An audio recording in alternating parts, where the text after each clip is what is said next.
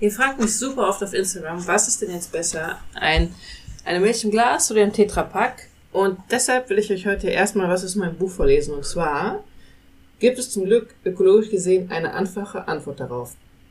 Mehrweg ist immer besser als Einweg, denn Mehrwegflaschen können 25 bis 60 Mal erneut befüllt werden und haben somit eine viel längere Lebensdauer als Einwegflaschen, die nach einmaliger Nutzung entsorgt werden müssen. Regional befüllte Mehrwegflaschen sind ökologisch gesehen Flaschen, die weit weg abgefüllt wurden, zu bevorzugen. Regional bedeutet innerhalb eines Umkreises von bis zu 200 Kilometern. Das heißt also, dass ihr nicht irgendwie ähm, das Bier einkauft, was wirklich in Mexiko abgefüllt wurde und nach hier transportiert wurde, sondern vielleicht lieber ein lokales Bier. Auf den Flaschen steht, wo es abgefüllt wurde.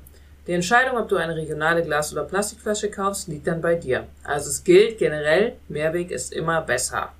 Egal ob ähm, jetzt Hartplastik oder Glas. Gibt es keine regional abgefüllten, wären Mehrweg-Plastikflaschen ökologisch besser, wegen des geringen Energieaufwandes beim Transport.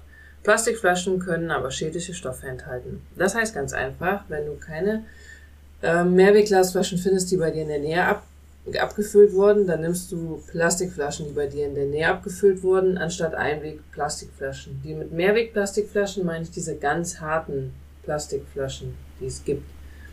Denn auch die werden teilweise ausgewaschen und werden nicht äh, zerkleinert und neu produziert.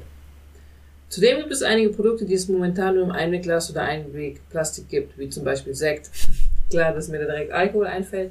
Es gibt mittlerweile weniger Anbieter von Mehrwegflaschen Wein, aber auch Wein ist ja meistens im Einwegglas. Deshalb denke ich, ganz ohne Einweg geht's aktuell nicht. Ja, auch Schnaps ist ja auch eigentlich meistens im Einwegglas und gerade geht ja Gin so ab seit ein paar Jahren schon. Vorher war es, glaube ich, Whisky und ja, den gibt's einfach nicht im Mehrwegglas. Und ich gerade, ich habe früher Whisky geliebt und habe immer welchen aus Schottland getrunken. Auch nicht so nachhaltig, weil von Schottland bis hierhin im Glas, naja. Mittlerweile produzieren einige Getränkehersteller fruchtige Limo und Säfte direkt in Deutschland und füllen diese auch hier ab. Lokale Biere und Weine gibt es sogar häufiger in unmittelbarer Umgebung. Und mittlerweile wird zumindest Wein teilweise bereits in einer Mehrweg-Glasflasche angeboten. Genau. Wusstest du, dass Plastikflaschen einen Stoff enthalten können, der mittlerweile seitens der EU unter Verdacht steht, krebserregend zu sein? Dieser befindet sich häufig in den Einwegflaschen aus dem Discounter.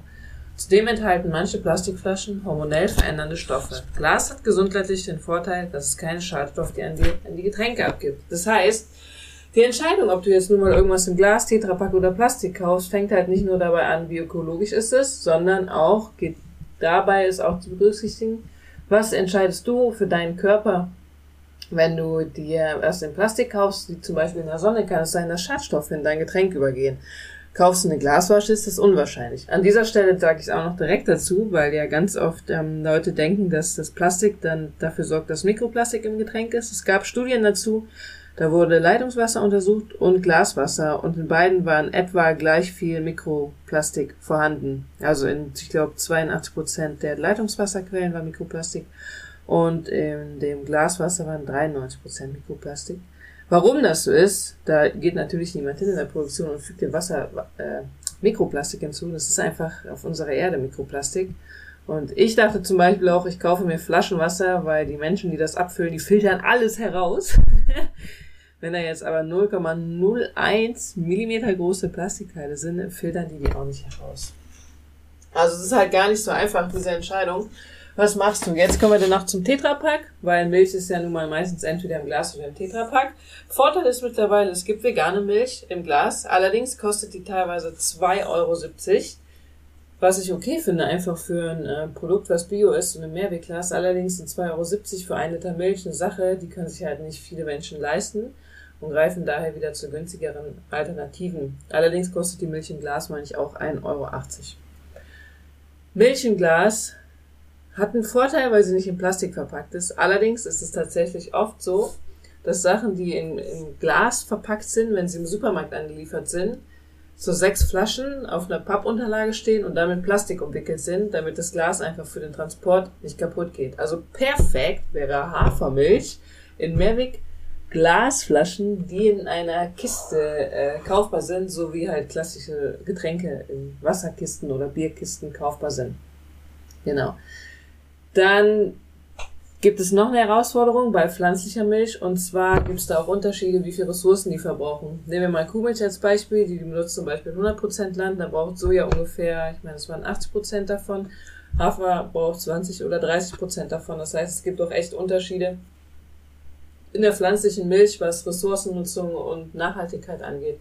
Kokosmilch zum Beispiel, wie der Name schon sagt, kommt auf keinen Fall aus Deutschland. Kokosnüsse werden hier nicht angebaut. Hafer kann hier angebaut werden. Auch das verringert zum Beispiel Ressourcen, die beim Transport entstehen. Reismilch auch. Reis wird auch nicht in Deutschland angebaut für Milch. Dafür äh, reicht das gar nicht aus. Dann gibt's noch Mandelmilch. Mandeln sind die Basis für Mandelmilch. Und 80 Prozent der Mandeln werden aus Kalifornien importiert. Also 80 Prozent der Mandeln, die gebraucht werden, um diese Milch zu machen. Boah, es ist einfach so viel zu beachten.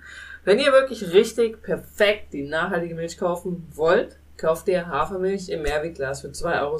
Wenn ihr das nicht könnt oder nicht wollt, was alles okay ist, kauft euch einfach Hafermilch im Tetrapack. Die gibt's schon für 1 Euro in der Drogerie. Kommen wir direkt zum Tetrapack. Das Tetrapack ist ein Verbundstoff. Da sind ganz viele verschiedene Materialien äh, verwendet worden. Ihr seht das ja Papier, ich glaube innen ist Aluminium, dann gibt's noch Zwischenschichten. Ganz einfach, weil das ja auch dicht sein muss. Und verklebt ist das auch noch und dann gibt's noch eine Öffnung zum Drehen, die oft aus Plastik ist. Das heißt, das ist ein Stoff, der sehr schwer zu recyceln ist, weil einfach ganz viele Stoffe miteinander verarbeitet wurden. Der Vorteil davon ist natürlich, dass es beim Transport einfach Kosten spart. Und bei der Anlieferung im Supermarkt müssen Tetrapacks auch nicht nochmal in Plastik umwickelt sein, sondern die werden dann einfach, wenn ihr das aus dem äh, Discounter kennt, die stehen dann einfach halt in Pappboxen. Was dann halt wieder auch kein Plastik ist, sondern eine Pappbox. Aber es ist insgesamt sehr viel Müll. Der Müll muss ähm, wieder verbrannt werden oder recycelt werden. Das braucht auch unfassbar viel Energie, also auch kein geiles Material. Wenn ihr wirklich 100% perfekte Milch machen wollt, ich finde es immer super witzig, wenn ich meinen Podcast zu Hause aufnehme. Hier schreit nämlich gerade ein Kind und ich denke, oh, oh, das Baby kommt zurück, aber es ist gar nicht unser Baby. naja, gut. Wenn ihr wirklich perfekte Milch trinken wollt, dann macht ihr Hafermilch selber, indem ihr zum Beispiel eine Handvoll Haferflocken in Wasser gebt, das mindestens 30 Sekunden bei super hoher Stufe zermixt und das dann trinkt. Die schmeckt nun mal nicht allen, die schmeckt auch sehr wässrig wenn ihr euch jetzt mal die Inhaltsstoffe in Hafermilch anguckt, da sind meistens irgendwie 95% Wasser, Hafer, Öl und teilweise auch Zucker drin. Da könnte man noch mal so ein bisschen rumprobieren. Also, die Frage lässt sich nicht so leicht beantworten, weil es viele Gesichtspunkte gibt. Ich bin immer noch der Meinung, anstatt ähm, Kuhmilch, das Hafermilch einfach aus ähm, Anbaugründen das ressourcenschonendste Getränkeprodukt. Gibt es auch in Barista-Qualität mittlerweile. Die schmeckt auch sehr gut. Gibt es, glaube ich, jetzt auch von einer billigeren Marke, wo die nicht 2,80 kostet ein Liter, sondern 1,60. Ähm, genau, also dann ist es Hafermilch vorneweg. Wenn ihr jetzt weder Glas, also wenn ihr Glas und Tetrapack im Supermarkt habt, kauft ihr am besten Glas. Wenn das nicht der Fall ist, kauft ihr einfach einen Tetrapack. Und bevor ihr euch dann jetzt auch darüber abfuckt, dass ihr super viel Tetrapackmüll zu Hause habt, dann macht ihr halt irgendwas anderes und spart dann da Müll ein. Ich finde, das ist immer so eine wichtige Info noch am Ende. Wenn ihr euch schon so damit beschäftigt, welche Milch am ökologisch sinnvollsten ist, wenn ihr euch jetzt schon den Podcast angehört habt, der fast zehn Minuten gedauert hat oder dauern wird, und wenn ihr darüber auch schon im Internet recherchiert habt, dann habt ihr schon echt viel getan. Dann schließt das Thema ab, kauft euch Hafermilch, beendet die ganze Sache einfach und schaut vielleicht, wo ihr woanders Milch sparen könnt. Denn wir müssen ja immer noch dran denken, wir Verbraucherinnen sind die eine Seite, die was tun muss, um unsere Umwelt und unsere ähm, Wirtschaft nachhaltiger zu gestalten, aber es gibt noch viele andere, die auch was tun müssen. Firmen, Politikerinnen und so weiter. So, vielen Dank für diesen äh, wunderbaren Podcast.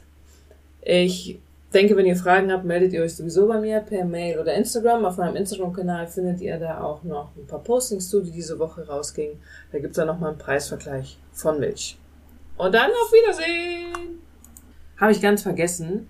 Wenn ihr mal wissen wollt, warum ich keine Kuhmilch mehr trinke, was so mich bestätigt hat, das nicht mehr zu tun, es gibt auch noch einen alten Podcast von mir dazu, der heißt Ein Liter Kuhmilch. Jetzt aber tschüss!